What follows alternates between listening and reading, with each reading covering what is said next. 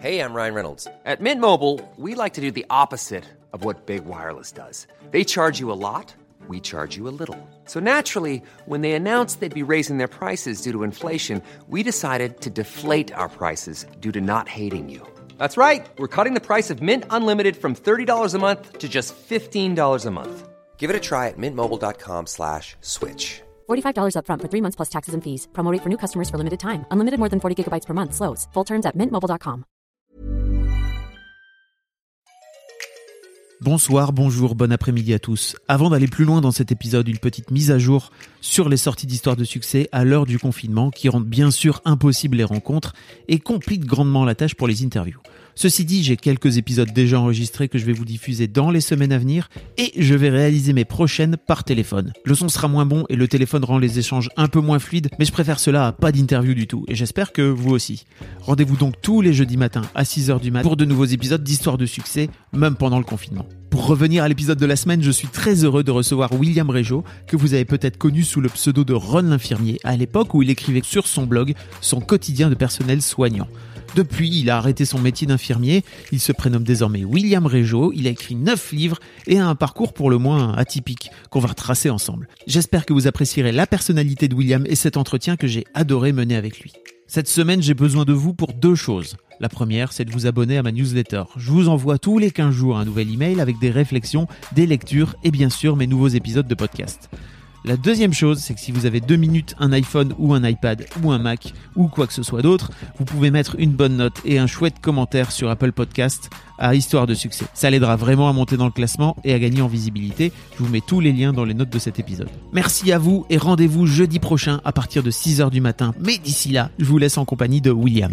Je disais que ça me faisait plaisir d'être dans Histoire de Daron parce que j'ai tellement de, de, choses à raconter sur, euh, sur les darons. Non, c'est pas ça. Tu voudrais être papa? Pardon? Tu voudrais être papa un jour? J'aimerais bien être papa un jour, oui, mais à mon âge, je pense que c'est un peu tard parce que je pense que ça demande tellement d'énergie d'avoir un gamin. Ça demande pas mal d'énergie, ouais. Tu le sais, t'en as eu 7 Alors, chut, ils sont cachés. J'en ai deux officiels. Et cinq autres dans chaque port de, de, du monde. Euh, mais ouais, t'as raison, ça, ça, demande du, ça demande un peu d'énergie. Mais après, je sais pas en fait si, si t'as, si, si comme c'est nouveau, tu vois, même à notre âge. Parce que t'as quel âge toi? Je n'ai l'âge où on ne le lit plus. Mais Madonna, je te jure. Et tous les chiffres qui sont sur Internet sont faux. bon, on est avec William Régeau. Salut William. Bonsoir. Bonsoir Fabrice. ou bonjour. bonjour. Ça dépend à quelle heure vous nous écoutez. On ne sait pas parce que les gens ils font bien comme ils veulent sur Internet. Exactement. William, on se connaît depuis un petit bail, toi et moi. On se connaît depuis euh, le festival de romans, des, des, des, des festivals des blogs Oui. en, en 2007. Oh là, 12 ans déjà. C'est ça, non? Oui, c'est ça, exactement. Oh, quelle aventure Oui, euh, roman sur Isère. Je crois qu'il y en a eu deux. C'était un festival sur les blogs. Voilà. C'est ça? Et on était les deux connards, je pense, à l'époque, à avoir, à avoir sorti nos livres Oui, en blog. Oui. Euh, pardon, nos blogs en livre. nos blogs en livre, exactement. Et, on avait une, Une invitation. une et, séance de dédicace. Ouais, il y avait Jean-Claude Dacier de TF1 qui était venu avec tout son, son état-major, je m'en souviens encore. Putain, mais comment tu te souviens de ça? Parce que j'ai, je suis hypermnésique. et on va en parler plus tard. En reboucle Ah Ouais Tu viens de sortir un livre Oui, qui s'appelle C'est l'histoire d'un zèbre aux éditions Le Duc. Tu sais, tu n'es pas obligé de le. Il n'y a pas de vidéo. Donc, euh, Ah oui, parce que je le montre à la caméra, mais parce que je la cherche depuis 10 minutes, il n'y a pas de caméra. Merde. C'est un podcast audio. Ah zut, bien sûr, le podcast. Ah, c'est les trucs que les gens écoutent dans le métro en partant travailler. Exactement. Bien sûr. C'est aussi l'occasion de reboucler, comme quoi, en fait, les zèbres qu'on appelle aussi surdoués sont parfois pas aussi surdoués que ce qu'on peut penser, surintelligents, n'est-ce pas? Bien sûr, on est parfois con comme des mâles. C'est mon cas. J'ai des, j'ai des capacités cognitives très élevées dans certains domaines et très très basses dans d'autres. Voilà. Et c'est vrai. Mais c'est vrai. Je suis, je me considère pas comme intelligent. Mm-mm. Je me considère comme ayant une intelligence différente. On va en reparler. Oh oui. Un peu, un, un- un peu après, beaucoup après. Mais avant ça, tu sais, euh, t'es dans Histoire de succès et donc bon, pas Histoire de daron. On va pas parler de ta parentalité qui n'existe pas, euh, mais on va parler de ton de ton parcours. Avant d'aller plus loin, en fait, il y a une, euh, question que j'aime bien poser à mes invités, c'est à quoi ressemblait William quand il avait 7-8 ans? Euh, William, quand il avait 7-8 ans, il était dans les Landes, donc j'étais dans les Landes, c'était euh, la France de Mitterrand. Il faut imaginer un endroit euh, un peu reculé, 500 habitants, euh, trois chaînes de télé, on capte à peine, à peine M6, ça, tout brouillageux, et on rentre un code papier qu'on reçoit tous les mois pour voir Canal+. Euh, le premier village est à euh, 15 bornes, le gros village, il faut prendre un bus, il y en a un le matin, un le soir pour y, pour y revenir. Euh, je m'ennuie beaucoup, il y a beaucoup de champs de maïs autour de la maison, j'ai pas grand chose à faire. Il n'y a que la bibliothèque qui est ma- mon activité principale. Donc je lis beaucoup, beaucoup de livres. Tout ce qui me tombe sous la main, je le lis. À l'école, socialement. Euh, j'ai plein de potes, euh, ça se passe bien. Moi, jusqu'en sixième, tout va bien. C'est la puberté qui a tout foutu en l'air. Comment ça? Eh bien, quand on commence à voir, tu sais, la puberté, les poils euh, dans les zones euh, génitales. Pas. Bah non, quand, quand les quand les enjeux, les, les luttes de pouvoir entre garçons et filles, les, les moments de séduction arrivent, euh, tous tous les potes deviennent des concurrents ou et les garçons plus faibles deviennent des proies pour les autres. Donc ça devient un peu plus compliqué. Tu veux dire que tu faisais, des par- tu faisais partie des garçons plus faibles, c'est ça? Oui, ah non non, je n'a- je n'affichais pas de masculinité toxique. non, j'étais un garçon, oui, j'étais la proie d'autres évidemment. Oui. Euh, Comment ça se, comment t'arrives à en sortir de ce- comment ça se concrétise exactement? Tu te fais harceler, c'est parce que Oui, je pense je qu'à l'époque, ça n'existait pas le terme. hein, euh, C'était juste, euh, c'est des jeux d'enfants, je Je pense. me faisais traiter. Ah non non non non, ah oui, harceler ça n'existait pas, mais on se faisait on se Oui. faisait traiter comme on dit maintenant. non, mais Je les, je ouais. je dis les adultes disaient euh, c'était des jeux d'enfants. Exactement. Voilà. C'était des mots difficiles euh, qu'on entendait, que je n'ai pas envie de répéter parce qu'ils pourraient blesser des oreilles sensibles. Et c'était euh, des coups, c'était des menaces, c'était, je me rappelle, on m'a balancé sur la route une fois quand il y a des bagnoles qui passaient. Ah, C'était du harcèlement vécu par un, par un jeune ado euh, de manière très difficile, dans la peur, dans la honte, euh, dans l'angoisse tout le temps. Ouais. Comment t'arrives à en sortir? Bah je, je me mets vraiment, je me dis à l'époque qu'il faut euh, trouver une parade à ça et c'est l'humour. Je me, je me mets à être drôle, ce que j'étais pas avant. J'entends drôle, drôle du Sud-Ouest. Je me mets à être drôle, je me mets à être volontairement dans la dans la provoque et dans l'humour pour essayer de faire une sorte de gilet pare-balles contre contre ces mots et contre ces actes. Et je me rends compte que ça fait marrer les filles. Ça fait pas trop marrer les mecs, mais ça fait marrer les filles. Et donc je commence à avoir des copines filles autour de moi qui me protègent un petit peu de ce harcèlement. Tu parles de ça, c'est quand? C'est euh, lycée, c'est ça? Collège, lycée? Sixième, sixième, troisième, ça se calme. Il y a un apex euh, euh, un- au, au niveau du lycée. Le, la, la première, se- première seconde se passe terrible. Elle est affreuse cette première seconde. Je, je pense que j'ai failli mourir à ce moment-là.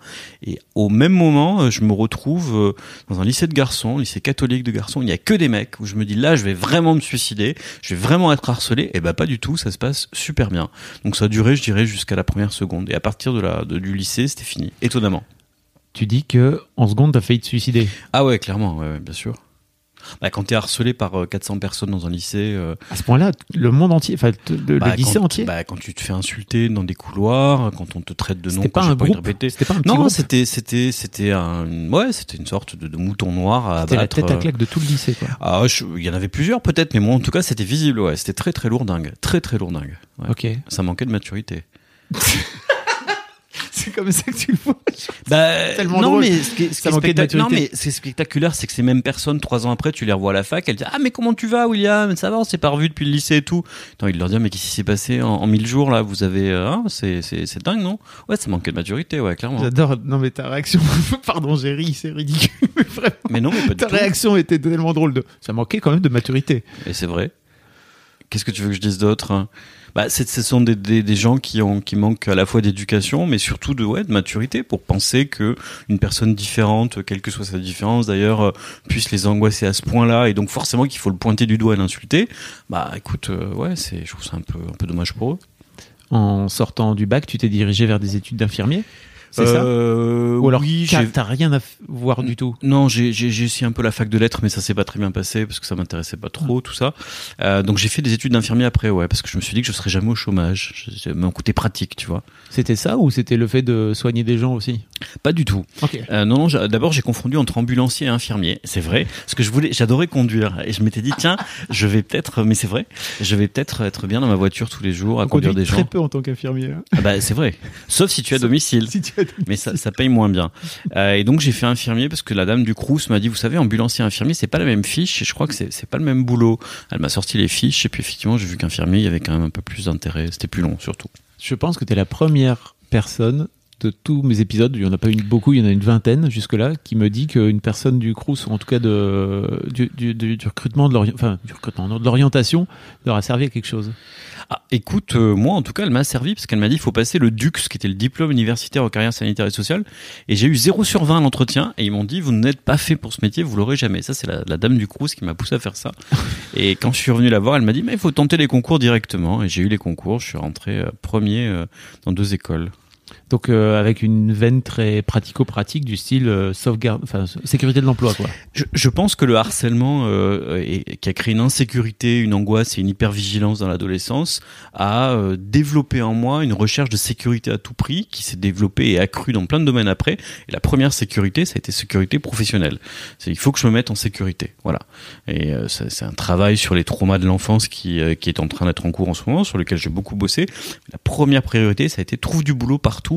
Et d'ailleurs, la, la preuve était que quand je quand j'ai quand j'ai voulu partir après des années plus tard, en- quand j'ai dès que j'ai eu mon diplôme, je quittais un boulot en claquant des doigts, j'en retrouvais un tout de suite. C'était vraiment le boulot idéal pour ça. Oui, c'est sûr que un peu comme euh, euh, serveur, barman ou je sais pas quoi, il y a. Oui, avec, avec plus d'injections quand même. Mm. Mais c'est vrai. Il vaut mieux d'une manière générale que ton barman te fasse pas des piqûres. Non. Ou, ou alors C'est certains bars à Amsterdam, mais euh, mais la drogue c'est mal. C'est pas recommandé. C'est vrai, non, c'est pas recommandé. Euh, Enfin, la drogue c'est mal, ça dépend de quel moment et de quelle dose. Enfin, on n'est pas là pour juger. d'une manière générale, Voilà. de toute façon, vous, vous- est-ce que vous êtes adulte, vous qui écoutez? Je ne sais pas. Euh, si vous l'êtes, euh, c'est votre problème. Sinon, sachez que Il y a les narcotiques anonymes tous les mardis soirs à République. Voilà. merci, merci William pour ce pour cette recommandation. Euh, tu exerces euh, combien de temps avant de, de te lancer? Parce que t'as, enfin moi je t'ai connu à l'époque par les fameux blogs. Alors pour celles, celles et ceux qui connaissaient pas à l'époque, euh, c'était avant Facebook, c'était avant Twitter, c'était avant Instagram. Euh, on avait la possibilité en tant que particulier de lancer un site internet très rapidement euh, qui permettait de pouvoir publier des billets assez facilement euh, sur internet. Ça s'appelait les blogs. C'était comme un Tumblr sans le sexe. Mais comme C'est vrai. Tumblr est revenu sans sexe à nouveau, c'était un Tumblr chiant. Et plein de gens, non, c'est vrai, ont démarré des carrières incroyables grâce au blog. C'était au tout début des années 2000, 2003, 2007. Euh, les blogueurs se retrouvaient à Paris dans, un, dans, des, dans des conférences entre blogueurs. On était invités par des marques. Euh, Certains sont devenus des stars et en ont fait une profession. D'autres ont disparu totalement. Mais il y a une communauté qui a, qui a jailli comme ça, et dans laquelle j'ai été en tant qu'infirmier anonyme à l'époque. Donc pour te répondre, j'ai fait ça pendant 13 ans et j'ai ouvert mon blog sur les 4-5 dernières années de ma profession. Donc c'était en quelle année à peu près 2000 J'ai euh, j'ai bossé de 95 à 2008 à peu près et mon blog a été ouvert en 2003. Ok. Tu t'es fait connaître grâce à ça. Donc son- Ouais. ton pseudo c'était Ron l'infirmier? C'est ça. Moi je pensais que tu t'appelais Ron en plus. Non, non, non, parce que Ron c'est Ronald. pas déconner, je suis, je suis vieux mais pas à ce point-là. C'était une ref à Ron Weasley? Absolument. Monsieur est fan d'Harry Potter? Je, pas du tout. C'est long, c'est trop long à expliquer. C'est trop long. Alors on a le temps. Euh, non, mais je trouvais que le petit roux euh, qui, qui, qui était toujours euh, dans l'ombre et qui voulait briller un peu, ça me correspondait un peu, quoi. Voilà, qui était le pauvre petit qui fait pitié, en référence à l'enfance, l'adolescence, tout ça. Voilà, Ron Weasley, Mmh. ça m'allait bien, moi. Ok. Voilà. D'accord. Je savais pas. Ouais. Ok. Et donc tu te fais connaître grâce à ça. Ouais. Qu'est-ce qui te qu'est-ce qui te envie de te lancer dans le donne envie de te lancer dans le blog à l'époque? Ah, moi, j'ai toujours eu un besoin de m'exprimer, de, vraiment de créativité, et je me dis que si je peux, euh, avec ce truc facile à mettre en ligne, euh, toucher plein de gens, c'est vraiment le truc le plus simple pour moi, parce que l'écriture, c'est un truc que j'adore et que je maîtrise. Je suis pas trop photo, je suis pas du tout dessin, je suis pas du tout musique, euh, donc je me dis écris, et, et comme ça, tu vas pouvoir raconter ce que tu vois, et ça va être un exutoire à tes journées difficiles. Et tout de suite, il y a une communauté qui, qui débarque. Il y avait peu de soignants à l'époque, ou pas de soignants qui parlaient, et plein de gens débarquent, et euh, j'ai des commentaires tout de suite, et le blog euh, devient tout de suite populaire. Donc tu montrais un peu les coulisses de ta vie. Ouais. De manière anonyme, je racontais tous les jours euh, ce que j'avais vécu dans un service, euh, quand j'étais intérimaire, ou dans une chambre, dans un, avec- auprès d'un patient. Il y avait toujours quelque chose qui m'avait marqué dans une journée, que je notais sur un carnet. Et le soir, je revenais et j'écrivais sur mon blog, euh, de manière un peu plus romancée ou un peu plus littéraire, ce que j'avais vécu. À l'époque, ton, si je me trompe pas, ton blog est repéré. Et en fait, Oui. c'est la grande mode des maisons d'édition euh, de justement euh, prendre les blogs et de venir les éditer en livre.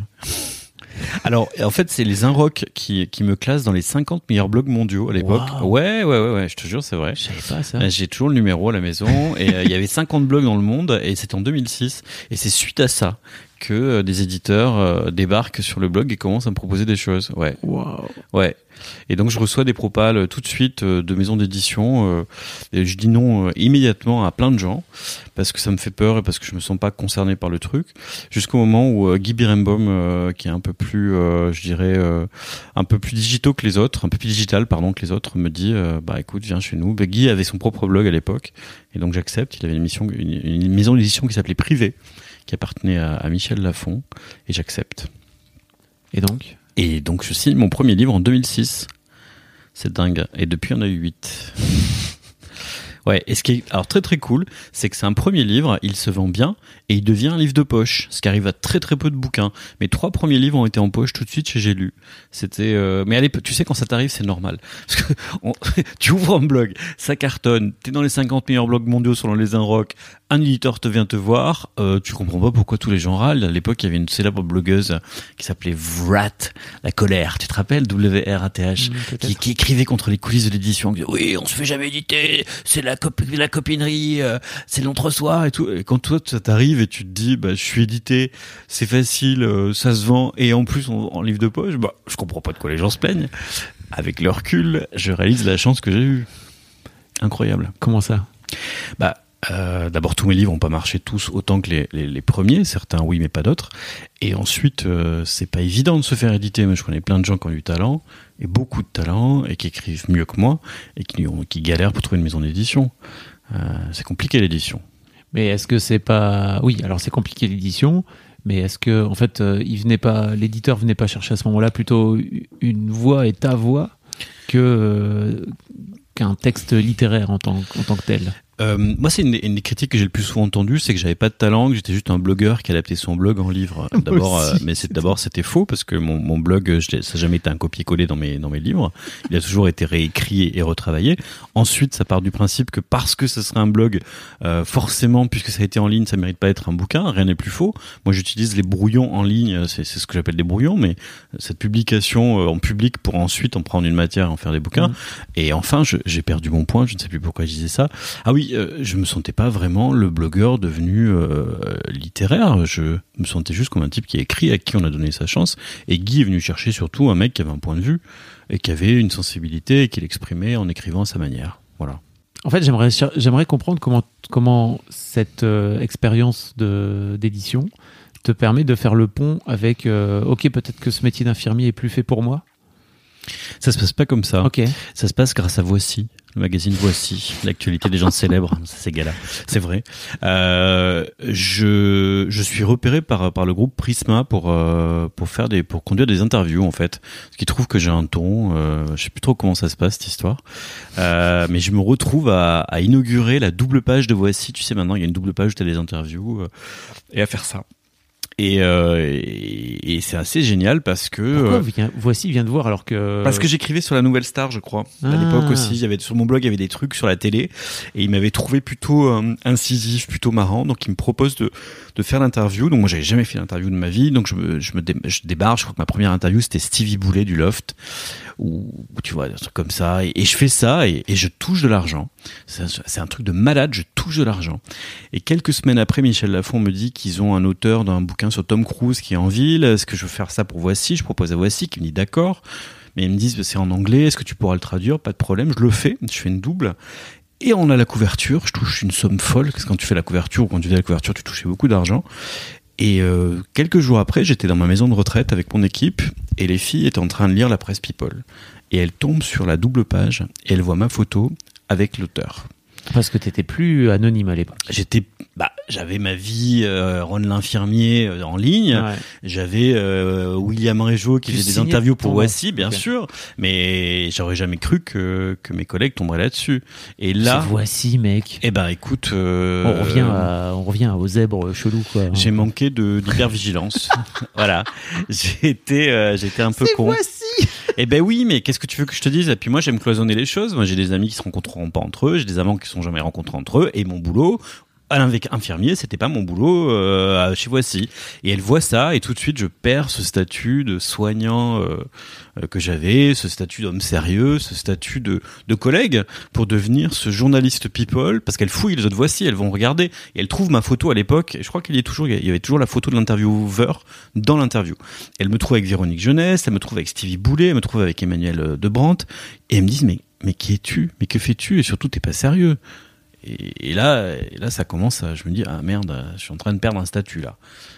Ouais, c'était compliqué. Un, soignant qui euh, qui fait les interviews dans Voici, euh, comment tu veux qu'après il, il se positionne sur la campagne euh, anti-grippe? Tu vois, pour elle, c'était compliqué. Mais tu pour, pour, pourquoi je sens que ça te trouble. Pourquoi t'as anonymisé ton blog? Alors je comprends parce que tu, tu, parlais de façon, euh, tu parlais de ton métier, etc. Secret médical. Voilà. Euh, et pourquoi tu t'es pas dit, bah, en fait, je vais écrire avec un autre pseudo et pas mettre ma photo sur Voici parce que ça me permettrait de pouvoir préserver mon truc. Alors ça, ça n'était pas possible parce que on, ça, ça faisait partie d'une d'un positionnement journalistique de Voici à l'époque de se dire on est sérieux, ils étaient moins people et on met nos noms et nos prénoms et notre photo pour montrer qu'on est des on n'est pas des gens qui crachent et ils voulaient construire, on est des gens qui ils voulaient construire une image. Donc ils, ils changeaient d'approche. Ok. Donc tu te retrouves à devenir euh, journaliste people auprès de tes, de tes collègues, c'est ouais, ça? absolument. Et donc petit à petit, c'est le début de la fin, c'est ça pour toi ta bah, Oui, en parallèle, il y avait ça. Il y avait, euh, il y avait le fait que j'avais été approché par euh, le, le, Post, donc qui est devenu le Huffington Post, par Benoît Raphaël, pour euh, pour être un des fers de lance de ce site participatif, média participatif. Il y avait le fait que je bossais pour Amandine Bourgeois, qui avait gagné la Nouvelle mmh. Star. C'était toute une époque où plein de gens venaient me chercher pour pour faire du storytelling. Maintenant, on appelle ça du storytelling mmh. dans la narration, mais il y avait il y avait tout ça qui arrivait en même temps. Et, euh, et un jour, euh, on est passé au stade, euh, je dirais, professionnel, puisque Zazie, donc la chanteuse Zazie, m'a dit, bah, ça serait bien que vous vous occupiez de moi pendant un an. Voilà. La chanteuse Zazie est venue te voir? Non, elle m'a pas. La chanteuse Zazie, elle a Internet, comme tout le monde. Elle a un compte, euh, elle a un compte Yahoo. Euh, elle t'a envoyé un mail. Elle m'a envoyé un mail, ouais, ouais, absolument. Elle m'a dit j'ai lu vos bouquins dans un dans un relais en partant en vacances en Thaïlande, ils sont super. Euh, j'ai lu ça pendant le vol, je vous ai trouvé super. J'ai vu que vous aviez un blog, j'ai vu que vous saviez parler à plein de gens. Euh, est-ce que vous voudriez vous occuper de moi de mon premier jour de studio à mon dernier Olympia pendant un an, 7 jours sur 7, on va créer un site internet, on fait ce qu'on veut, faites des vidéos, faites des photos, faites ce que vous voulez quoi. Elle me dit vous êtes payé combien? Je fais bah 2400. Ah bah je vous paye aussi 2400. Ah bah c'est super alors. Tu vois comme je suis bon en égo. Quel cata. je suis passé à côté de ça de la fortune mon gars. Peut-être pas mais Allez. Ça te, ça te, la coupe, hein Bah en fait, euh, non, mais c'est intéressant parce que donc tu passes de, tu passes d'infirmier à, alors, comment on pourrait t'appeler? Community manager de Ron, de, de Zazie, pardon? Euh, je, effectivement, à l'époque, c'était c'était ça, c'était webmaster, community manager. Je, je passe de l'un à l'autre quasiment du jour au lendemain. Ouais. Euh, c'est difficile hein, parce que ça a été euh, très très dur de quitter un métier sécurisé dans lequel je me sentais à l'aise, qui m'apportait une garantie d'emploi tout le temps pour rentrer dans l'univers du showbiz dont je n'avais ni les codes, ni les comment dire, ni, ni, le vocabulaire, ni le style aussi non plus. Tu sais, j'étais pas habillé comme ça. Ça a été un choc des cultures très très fort. Qu'est-ce que tu veux dire par là? Bah, les artistes, c'est pas comme les infirmiers, tu sais. Euh, ah bon? Bah non, euh, infirmier, c'est un. Pareil, il faut pas se faire piquer par Zazie, je pense. Alors ça c'est pas moi qui l'ai dit. Euh, technicien, un infirmier c'est un technicien de santé, donc tu viens, tu as des horaires, tu es au 3-8, tu es payé, euh, tu prends ton service, tu le rends, tu as une détache à faire, euh, tu, tu, travailles sur prescription. Quand tu es dans le showbiz, il faut avoir des idées, il faut oser, il faut prendre des risques, il faut proposer des trucs un peu différents. parfois il faut euh, pas demander l'autorisation de faire les choses, tu vois, il faut, il faut, il faut aller derrière la scène, puis rentrer petit à petit à pas de loup pour la filmer. De, il faut faire des choses, quoi. Et tout ça, je savais pas. Et puis surtout, je n'avais jamais travaillé avec avec des artistes euh, de ce niveau-là. Elle a une réputation quand même euh, nationale, voire internationale. Et ce sont des gens qui ont une vie un peu différente de la nôtre, qui, ont, qui sont habitués à des à des vies, à, des, à, des, à des comportements, euh, c'est pas les nôtres. Eh bah oui. Les comportements, c'est pas les notes, tu veux dire Je m'exprime mal.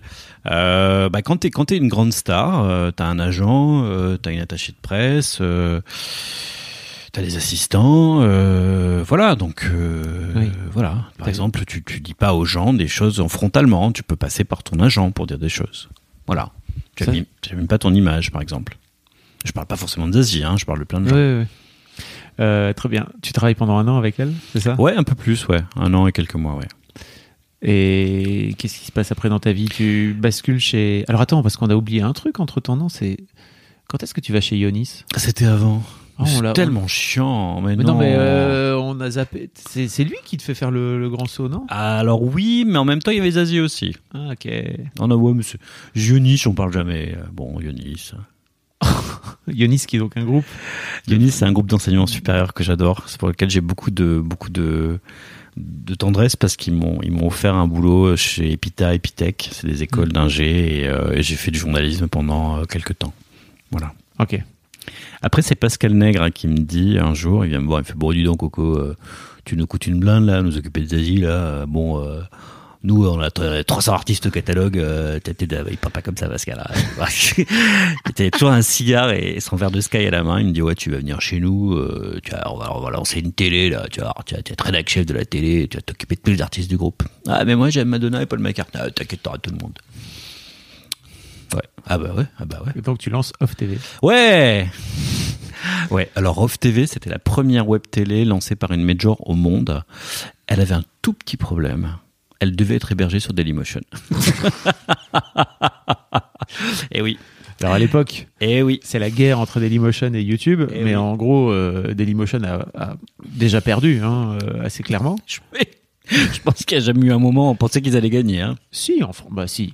Si, quand Si, il y avait si. de l'argent au début. Ouais. En France, euh, Non, c'est vrai, t'as raison. 2006, 2000 entre 2006 C'est vrai, et t'as raison. 2009, Il y a- il y a- 2008, Il y avait possibilité d'eux, bien sûr. bien sûr. Ils avaient euh, Norman, ils avaient Cyprien, ils avaient vrai, tous- c'est vrai. tous les jeunes euh, Français qui aujourd'hui cartonnent sur YouTube, ils ont démarré sur Dailymotion. C'est vrai, t'as raison, c'est vrai. Je suis mauvaise langue. Et ça, ça faisait des vues. Ça faisait des vues, ouais. Voilà. Bah, pas Off TV, hein. Le problème, c'est que si je me trompe pas, Universal fait partie du groupe Vivendi. Eh oui, on n'avait pas le choix.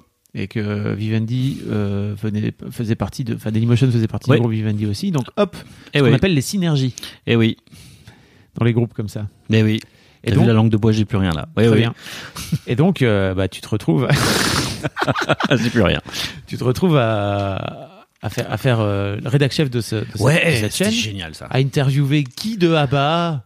Euh, pff, tout le monde. Madonna, Abba, Sting, euh, you name it. Nana Mouskouri, Nan Adamo, Adamo, tout le monde. Les plus grandes stars pendant pendant deux ans et demi, ouais. C'était génial. Tout le catalogue. C'était génial. J'étais rédac chef, je recevais les disques tous les lundis, on avait 10 disques. Je les prenais, j'allais voir les chefs de projet, je disais waouh, euh, oh, putain, c'est super, il y a Sting qui est là la semaine prochaine, on peut faire une interview. Ouais, bien sûr, toi quoi tu veux lui parler de ses trois plus grands tubes. Ouais, OK, vas-y, tu l'as une demi-heure. Voilà. Ah, il y a Abba euh, qui lance ma mamie à Paris. Ah bah il faudrait aller à Stockholm interviewer Bjorn euh, et bah vas-y, ah bah, c'est parti, j'emmène une blogueuse, on y va. Voilà, c'était ça pendant deux ans et demi. Truc de malade.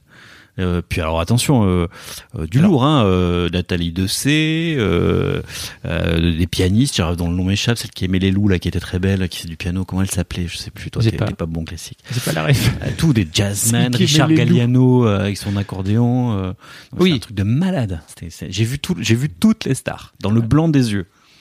Alors, ceci dit, pour expliquer un peu aux gens qui connaissent pas, c'est que les accès à ces stars-là, et surtout les plus grosses stars, sont assez restr- restreints d'une manière générale. Et toi, en tant que gars au sein, du, au sein de la Major, euh, t'avais un accès euh, quasi illimité, quoi. Et surtout une confiance absolue parce qu'on leur disait c'est off TV de chez Universal, donc ils vont pas vous poser des questions pièges. Ce qui n'est pas forcément vrai d'ailleurs, parce que justement comme ils se méfiaient pas, nous on avait droit à des questions un peu sympas. Mais après elles étaient coupées au montage, mais bon.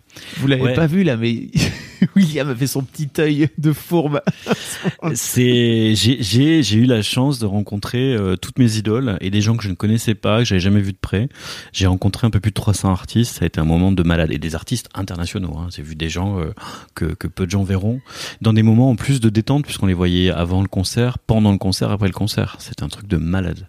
Expérience incroyable. Grande créativité, on pouvait faire ce qu'on voulait. euh, ça a été une période bénie. Qu'est-ce qui fait que tu t'arrêtes? Euh, je, alors c'est tout con, mais quand tu recommences à refaire les sorties de trois ans après des premiers albums, c'est-à-dire moi je suis arrivé, j'ai fait mes 300 artistes Mm. au roster, au catalogue, et d'un coup on a les albums d'après, le nouvel album 2. Et quand tu tapes le nouvel album 2, euh, je me dis ah je vais peut-être pas refaire une deuxième fois ce que j'ai fait. Euh, c'est con, mais euh, c'est vrai. Hein, J'avais Mm. j'avais pas envie de me le retaper une deuxième fois. Je voulais rester dans la magie 2. Et quand tu interviews huit fois Jennifer, j'adorais Jennifer depuis la Starac, c'est une, une, une fille que je trouve super, hein, que j'ai toujours aimé parce qu'elle est, elle est lumineuse.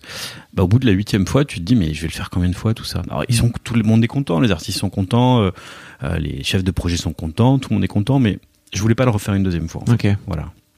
Donc tu changes? Ouais, John Lennon disait, je, je, dé- ouais, je peux, je peux, C'est le moment de citer John Lennon, t'as raison. absolument, je, je, je, je déteste. Ah putain, je vais la rater. John Lennon disait Je déteste faire une fois la même chose. Voilà, tu vois, ça c'est une phrase que j'aime bien. Moi, j'allais pas la refaire. Tu fais quoi dans ta vie après alors?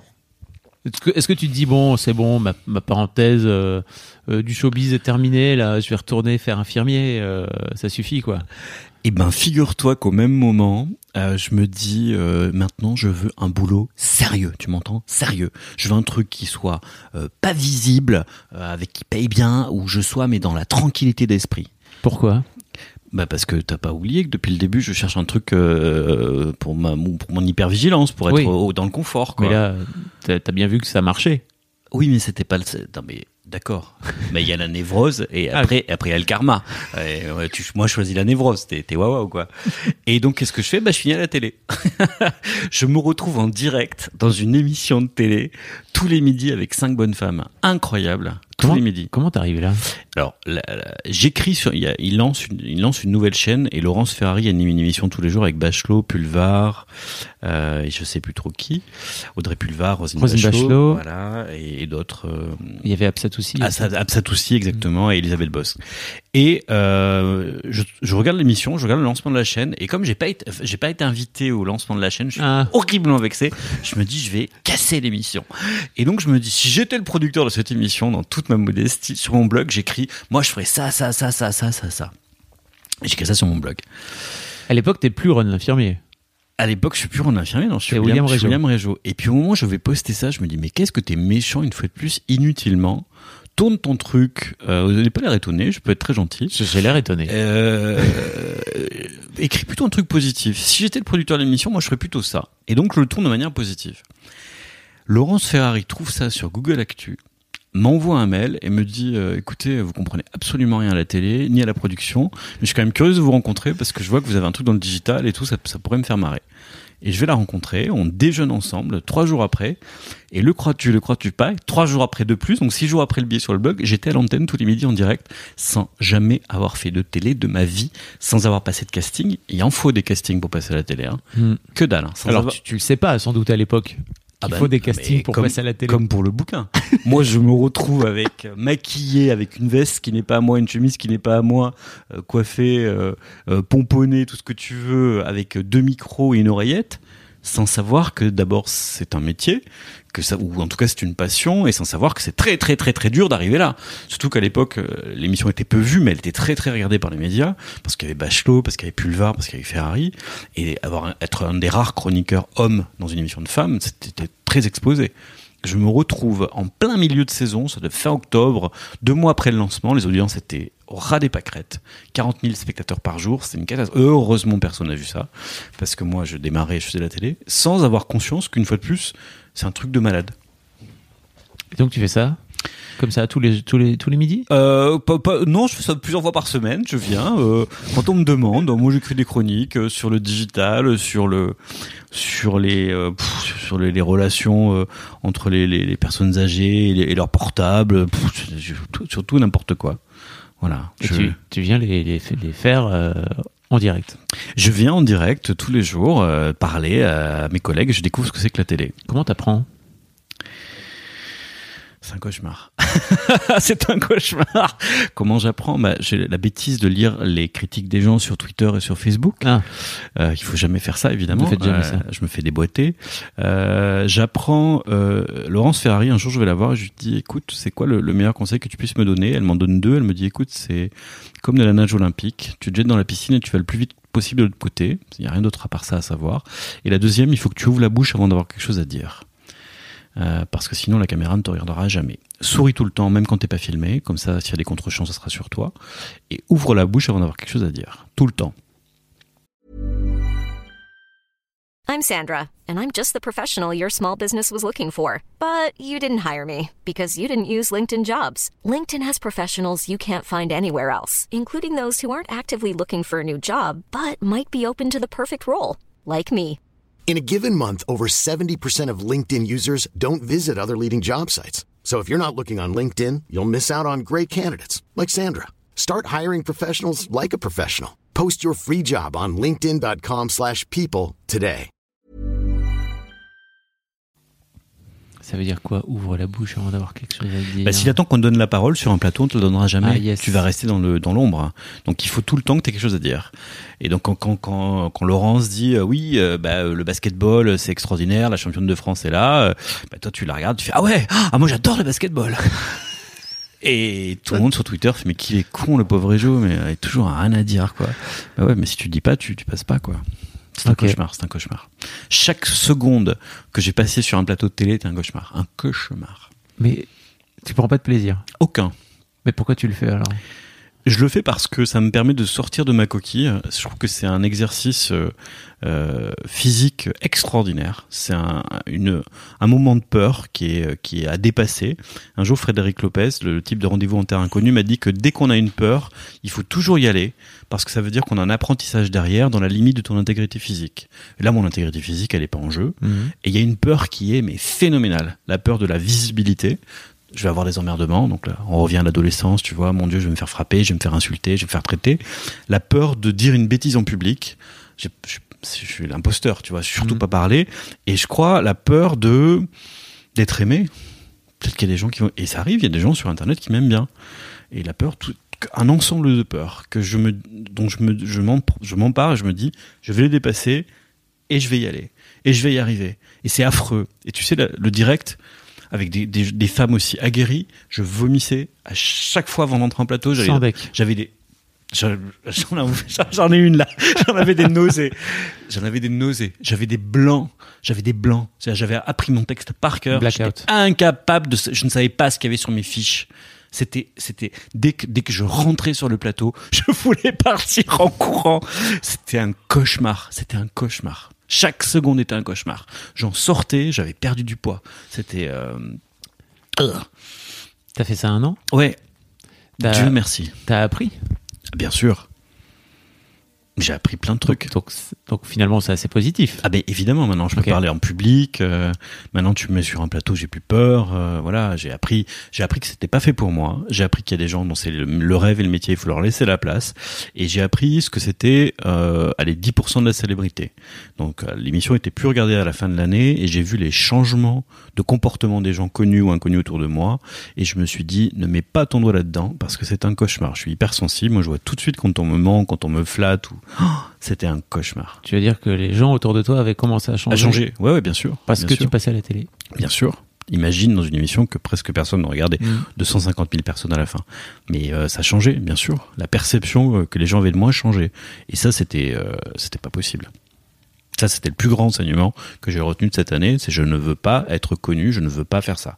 Je veux bien être reconnu, mais je ne veux pas être connu. Reconnu pour mon travail, mais pas connu pour ma tête à la télé. No way. Puis pour des chroniques qui étaient insipides, qui étaient euh, écrites euh, et réécrites et corrigées parce qu'il fallait que ce soit le plus euh, compréhensible possible, ou pire, des chroniques qu'on m'imposait en dernière minute parce que parce qu'il fallait parler de ça. Mm. Alors, quand tu dois vendre un truc que tu n'as pas écrit, c'est compliqué. Ok. En sortant de là, tu décides de vraiment plus jamais faire un métier où t'es connu, c'est ça Tu peux être reconnu. Bah, je l'ai. Non, en, sor- en sortant de là, je, je comprends quand même que l'univers de l'audiovisuel me passionne, parce que j'ai adoré la mécanique. Si j'ai pas aimé être sur le devant de la caméra, j'ai adoré tout ce qui se passait derrière. Les métiers du son, les métiers de l'image, euh, la lourdeur d'un plateau télé, la lourdeur de la production, de la réalisation. Et je me dis, putain, j'aimerais bien quand même continuer à rester là-dedans. Et au même moment, Canal Plus recrute des gens pour s'occuper de toutes les émissions. Et je me retrouve parmi dans l'équipe de Canal à, gérer des émissions. Donc moi c'était les émissions du midi parce que j'aime bien me coucher tôt. Donc euh, je gérais euh, la nouvelle édition et le tube, Euh, deux émissions phares de Canal du midi. Tu faisais quoi J'étais le community manager officiel des émissions. J'étais le, le type qui s'occupait euh, euh, d'apprendre aux animateurs à comment tweeter, comment Facebooker, etc. J'étais euh, le type qui gérait les influenceurs, les grands influenceurs digitaux qui venaient nous voir sur le plateau. J'étais le monsieur live tweet de l'émission en direct tous les jours. C'était c'était mieux pour toi que d'être Mais face caméra C'était génial. Alors là, j'ai adoré. Bosser dans une rédaction. L'actualité était très lourde en 2014-2015 en plus, entre Charlie Hebdo, euh, le Bataclan, tout ça. Euh, dans une rédaction euh, au cœur d'une d'une des plus belles chaînes à l'époque euh, d'Europe, Canal+. Euh, j'ai assisté aux 30 ans de Canal. J'étais à la fête au Palais de Tokyo, c'était juste un truc de malade. Bosser pour Ali Badou, qui est un des types les plus brillants de la, de la télé. euh, c'était c'était un bosser pour le Tube, qui était une émission sur les médias, qui était d'une qualité folle. C'était Avec- génial. Avec euh, Daphné, c'est ça? Daphné, ouais. Daphné Burki. euh, Daphné Burki, ouais. Beaucoup de chance euh, de travailler avec Nicolas Domenac, euh, Ariel Wiesman. Ariel Wiesman, c'est un mec, ce mec est un génie.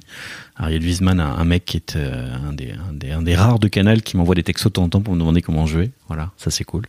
Non, c'était génial. Alors les années Canal+, euh, pff, quel bonheur. Juste avant l'arrivée de Monsieur Bolloré. Qu'est-ce que tu fais ensuite? Tu restes une saison, c'est ça? Je reste deux saisons. Deux saisons. Deux saisons, ouais. Euh, T'as pas peur la première année de te dire euh, tiens putain va falloir que je refasse exactement la même chose que l'année d'avant? Alors, il y a un truc qui est formidable, c'est que tu as le statut d'intermittent du spectacle. Donc, t'as- Ah. t'es- c'est formidable. Donc, tu peux partir en vacances. euh, les- Tu sais, les saisons de télé s'arrêtent vers le 15 juin, je Mm. crois, et tu reprends le 28 août. Donc, tu as deux mois et demi de vacances payées. Ça, c'est fabuleux. Et heureusement que tu le fais parce que bosser sur une quotidienne, c'est épuisant. Puis moi, je bossais sur du live tweet, euh, sur des émissions où tu reçois le grand bâtonnier de Paris ou le ministre de l'Environnement. Donc, tu, fais des copies, tu, entends des phrases que tu dois copier sur Internet. Ces phrases qui sont reprises par d'autres, par l'AFP parfois. C'est du boulot, hein. C'est vraiment un travail d'écoute qui est très fort et, et de retransmission. Euh, mais une fois que je suis parti de ça, je me suis dit, euh, deux saisons, ça suffit. Je fais une troisième saison, je meurs. Parce qu'une quotidienne en télé, je t'assure, c'est épuisant. Épuisant. T'as pas droit à l'erreur en plus. Moi, je, tu tweets euh, 25 à 30 fois en direct par jour. T'as pas de faute d'orthographe, euh, pas de conneries possibles. Et puis tu représentes la chaîne. Et Canal Plus était très visible. Donc tu t'arrêtes fin juin 2015, c'est ça? Oui, absolument. Et tu rentres chez Danone? Oui, ah putain, j'ai pas pu me reposer. J'ai eu le week-end pour me reposer. Mon pauvre. Non mais Gio, attends, j'avais fait une quotidienne pendant 9 mois. T'es- t'es- t'es- euh, et j'étais crevé. Et le lundi matin, bam, Danone. Bah plains-toi. Bah tiens. Problème de riche. Euh, oui, Co- comment euh, tu fais pour rentrer là-dedans? Euh, comment je fais pour rentrer là-dedans? Bah écoute, euh, pff, comme d'hab, euh, on me demande. Moi, c'est story of my life, mais, mais, mais je vais pas mentir. Oui. Et d'ailleurs, c'est c'est un peu dans l'histoire d'un zèbre aux éditions Le Duc. Je On va y venir. Mais non, mais je, je, je rentre parce qu'on me demande, tout simplement. Et euh, on, on- ils cherchent un mouton à, à cinq pattes. Ils veulent un type euh, qui soit bon en communauté, un type qui parle anglais, ça c'est important aussi. Ils veulent un type euh, qui soit un peu senior parce que il faut se retrouver au siège social de Danone à bosser direct pour le patron. Ils veulent un type euh, qui a pas peur euh, euh, de, de plein de choses, qui est capable de faire du média, qui est capable de faire de l'écriture, qui est capable de prendre des photos, qui est capable de ne pas trembler devant des patrons. Et ils veulent un type qui n'a pas d'ingénieur, qui n'est pas ingénieur agronome, c'est-à-dire qu'il soit pas dans le milieu agroalimentaire. Et ben écoute, euh, voilà, je, je suis ce monsieur.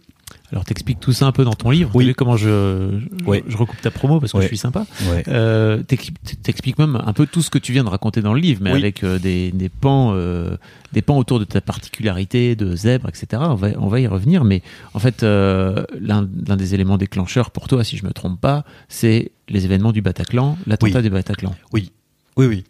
Euh, à chaque fois, je suis toujours un peu ému quand j'en parle, donc je vais, je vais inspirer. Euh, oui, je, je, je, je perds un, un ancien collègue euh, qui était un pote que j'aimais bien, qui s'appelait Thomas, euh, au Bataclan. Et, euh, et après Charlie Hebdo, déjà, euh, moi 2002, il y a beaucoup de Parisiens qui ont été traumatisés par par 2015. hein. Mm. Et on s'en parle. Il y a plein de gens qui ont eu du stress post-traumatique, qui découvrent maintenant 4-5 ans après. Euh, et moi, j'en ai fait partie. J'ai Mm. été euh, pas mal traumatisé par ces années-là. Et le Bataclan, notamment, a été un choc. J'habitais euh, pas très loin, mais euh, j'ai passé un week-end d'angoisse, mais comme des millions de gens. Mm. Mais particulièrement, la mort de Thomas été un choc. Et Danone met en place un groupe de parole avec une, avec une psychologue pour les salariés qui veulent s'exprimer. Et euh, je parle de mon chagrin, je parle de mon angoisse à nouveau, de mon sentiment d'insécurité. Et elle me dit, au bout de quelques minutes, elle me coupe, elle me dit, mais vous avez une intelligence en arborescence, je pense que vous n'avez jamais été testé HPI, vous devriez peut-être commencer par ça.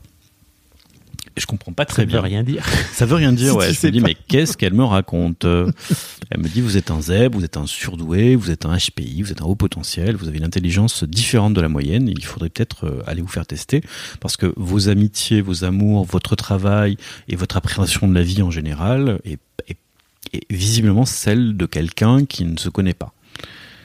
Donc je vais lire un bouquin, j'achète un bouquin Galerie Lafayette, euh, trop intelligent pour être heureux, que plein de gens ont lu. Je le lis en pleurant euh, toute la nuit. Je vais sur des groupes Facebook, je pleure encore plus. Je nuit blanche et je comprends qu'effectivement j'ai pas été diagnostiqué euh, tôt et que tout ce que moi j'appelais des hasards, des coïncidences, du karma, comprenais pas pourquoi ces gens venaient vers moi, était peut-être en fait tout simplement le fait qu'effectivement j'amène quelque chose à des gens qui en ont besoin et que c'était malgré moi. Tu t'arrêtes là. C'est-à-dire.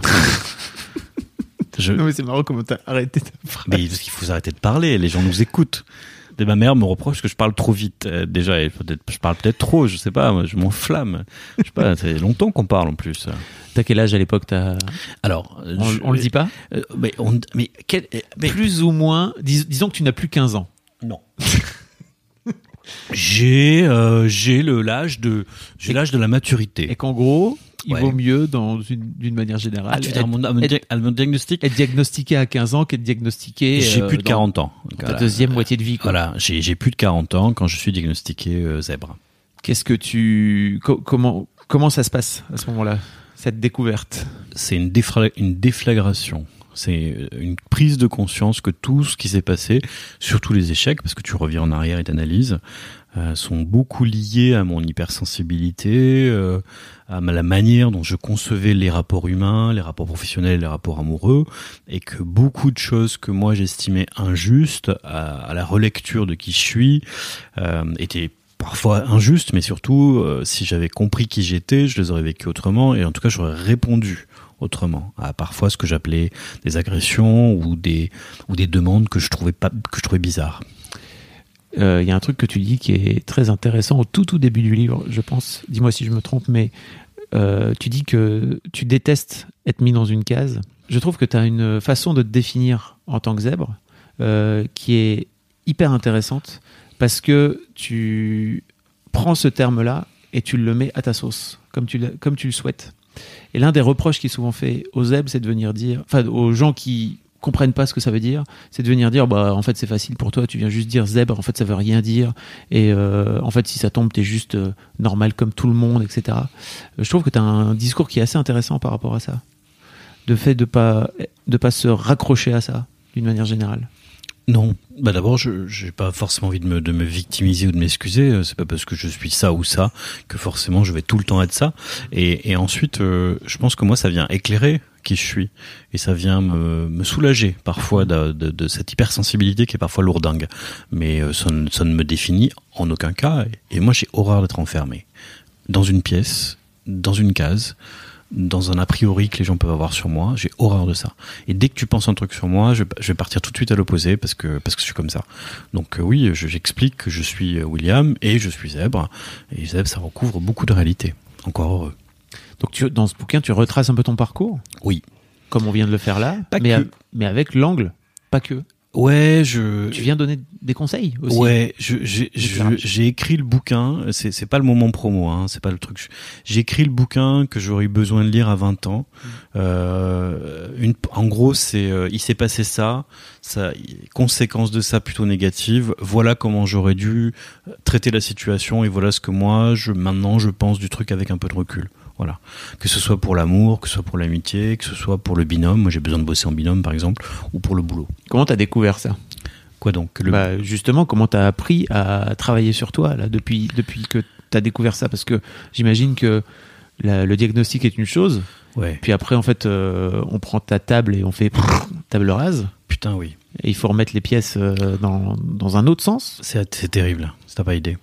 Moi, j'étais convoqué parfois à des réunions de marketing euh, mondiales. On, on avait une crise sur un produit. Il y avait des gens qui avaient fait des grandes écoles euh, et on était 10 autour de la table. Et puis moi, j'avais mon petit diplôme d'infirmier et, et j'avais une idée de ce qu'il fallait faire. Et donc, je le disais tout de suite. Je savais pas qu'il fallait discuter, machin et tout. Et souvent, au bout de 4 heures, c'était mon idée qui était retenue. Et donc, euh, non, mais c'est dur ce sentiment-là de se dire, mais qu'est-ce que je fous là? Ce sentiment d'imposture, ce sentiment de mais, mais pourquoi il m'appelle finalement en fait euh, C'est des choses qui me semblaient évidentes, tu vois. Et donc il a fallu remettre tout ça à plat et se dire non, je suis pas un imposteur. Oui, j'ai des capacités. Euh, mais après, il faut. J'ai été coaché, donc j'ai vu une coach pro qui m'a aidé à transformer mes valeurs et mes qualités en des, en des outils pour délivrer, un terme très contemporain, pour délivrer dans une entreprise. Et oui, il faut à un moment donné transformer l'essai. Un des plus gros problèmes des zèbres, c'est qu'ils vont pas jusqu'au bout des choses. Léonard de Vinci, par exemple, était connu euh, pour des choses qui ne marchaient jamais. Il n'allait jamais jusqu'au bout de ses projets. Léonard de Vinci, sa plus grande compétence à l'époque, c'était organiser des fêtes. Il était connu parce qu'il organisait des fêtes qui duraient qu'une nuit. Mais tu regardes, il a très peu de peinture, très peu de sculpture, parce qu'il allait jamais jusqu'au bout de son truc. Il démarrait des trucs formidables, mais ça se plantait toujours parce qu'il se lassait et passait à autre chose. Et moi, je me suis dit, j'ai pas forcément envie d'être ça. J'ai envie d'aller au bout de, de projets. Et, euh, et donc j'ai appris à, à- à aller au bout, à délivrer et à rentrer dans des cases pour que les gens qui me font venir, ils veulent un triangle dans leur boîte de carré, bah, obtiennent ce qu'ils ont demandé. Et donc aujourd'hui, t'as quitté Danone là? Oui. Qu'est-ce que tu fais de beau? Aujourd'hui, je me, je me repositionne un peu parce que euh, j'ai répondu oui à beaucoup de projets pendant des années. Et, euh, et je me rends compte que c'est plutôt à moi maintenant d'aller euh, ou proposer mes services ou aller vers des gens qui m'intéressent. Et il n'y en a pas des masses. Euh, et que c'est pas parce qu'on me propose un boulot qu'il faut que je dise oui. L'insécurité est une chose, mais euh, euh, le, le plaisir personnel, c'est autre chose. Voilà. Et j'en ai encore refusé un boulot tout à l'heure qu'on m'a proposé. Et non, mais c'est vrai, c'était un boulot qui était bien payé, qui était cool, mais je me suis dit, c'est pas vrai, était pas cool, j'allais me faire chier. Mm. Je me suis dit non, j'avais un doute, n'y va pas, Will. Donc maintenant, bah, je, je me repositionne sur ce qui me plaît. Euh, sur un statut qui me plaît, qui est plutôt un statut de consultant sur du moyen, euh, du court à moyen terme. Voilà, j'aime bien me dire que je vais travailler pour des marques, pour des employeurs, euh, pour des groupes entre entre quelques jours à quelques mois, peut-être un an, mais on, se quittera avant que je me, je me lasse, quoi. Voilà. Ça a l'air d'être un gros truc chez toi. De se quitter avant, avant de se lasser. Ah, moi, j'aime pas être enfermé. Je, moi, les situations de euh, vous êtes là pour faire carrière, vous allez monter les échelons, machin et tout, mais à condition que vous restiez là 5 ans. Moi, dès, dès que je me sens enfermé, je, je, je fuis. C'est pas possible. Et t'arrives pas aujourd'hui, même euh, avec euh, d'avoir travaillé sur toi, à rentrer un peu plus dans ces cases-là? Non, c'est trop compliqué. Tu te dis, euh, niet. C'est une question biaisée. Pourquoi je rentrerai dans ces cases-là? C'est parce que pourquoi? Non. euh, Arrête de dire que mes questions sont biaisées. C'est la première fois que je dis ça. j'ai jamais dit ça. Non, non, mais ça non, ça m'intéresse pas. Non, non, j'ai. euh, euh, il faudrait vraiment que je rencontre une boîte euh, où je puisse évoluer. Ce qui m'est arrivé chez Danone d'ailleurs, hein, j'ai changé quand même trois fois de poste en, trois ans. hein. J'ai eu la chance inouïe de bosser sur les projets du grand patron euh, deux fois et, d'avoir un troisième po- poste qui était super. Non, ils, ils ont compris mon fonctionnement. Mais moi, quand j'ai, je travaillais au siège social, il y avait 700 personnes. Quand j'ai, quand j'ai commencé à connaître 500 personnes, à bien les connaître, euh, tout le monde me disait bonjour, je me disais bonjour à tout le monde. Je me suis dit, il est temps de se barrer. C'est quand je commence à vraiment avoir fait le tour d'un truc, il faut que je me barre. C'est c'est complètement à l'encontre de toute ton histoire de sécurité, là. Je sais pas. Bah, c'est ce que je te dis. Je Ouais. suis tout et son contraire. C'est comme ça. Bah, c'est la, c'est la richesse d'une personnalité. C'est, euh, c'est- voilà. je, je suis à la fois quelqu'un qui cherche énormément de sécurité et à la fois quelqu'un qui cherche énormément de, de plaisir dans l'aléatoire, dans le random. euh, euh, voilà. Tu, je suis pas là où on m'attend. C'est comme ça.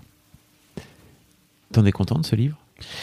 Euh, ouais. C'est ton, c'est ton huitième Huitième, j'en suis, j'en suis content parce que euh, j'ai des retours là. Il est sorti, euh, Ouais. il est sorti le 15 janvier, et j'ai plein de gens qui m'ont écrit pour me dire ce qu'ils en pensaient. Et je me suis dit en écrivant ce bouquin, je suis fou. euh, les gens vont voir à quel point je suis, je suis complètement fou.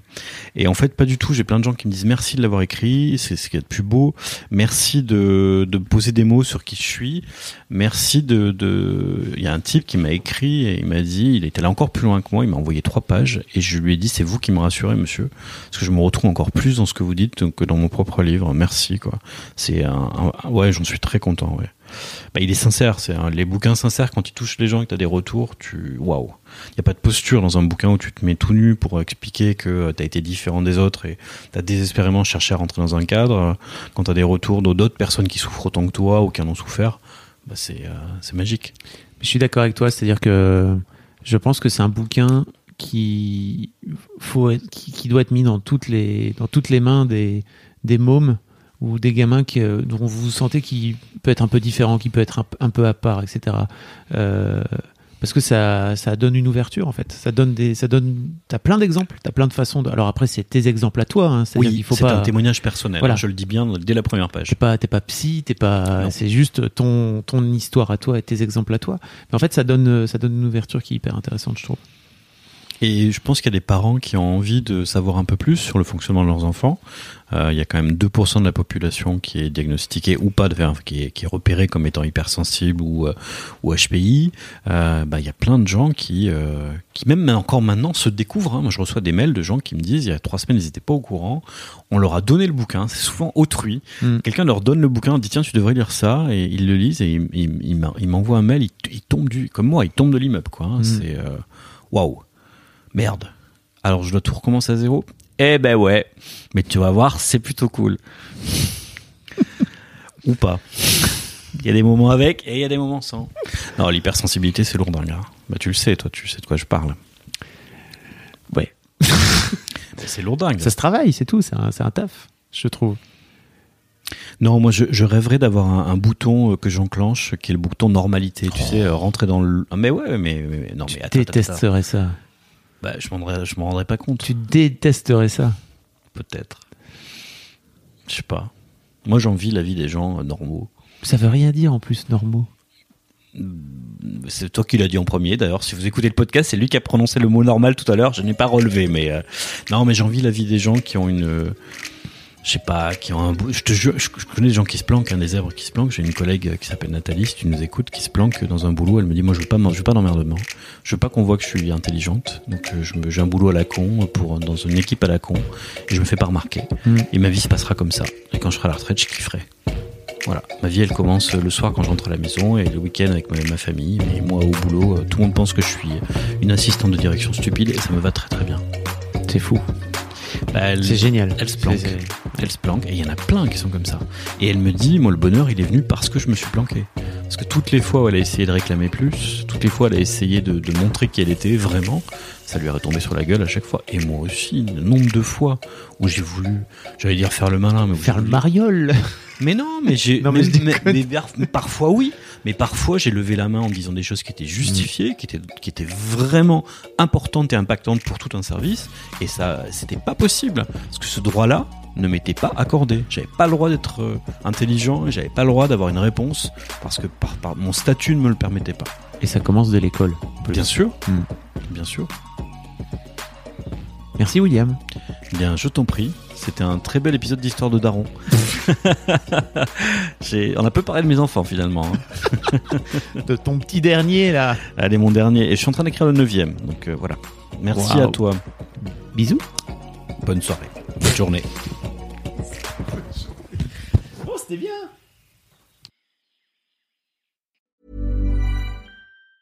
Mom deserves the best, and there's no better place to shop for Mother's Day than Whole Foods Market. They're your destination for unbeatable savings, from premium gifts to show-stopping flowers and irresistible desserts. Start by saving 33% with Prime on all body care and candles. Then get a 15-stem bunch of tulips for just $9.99 each with Prime. Round out Mom's menu with festive rosé, irresistible berry chantilly cake, and more special treats. Come celebrate Mother's Day at Whole Foods Market.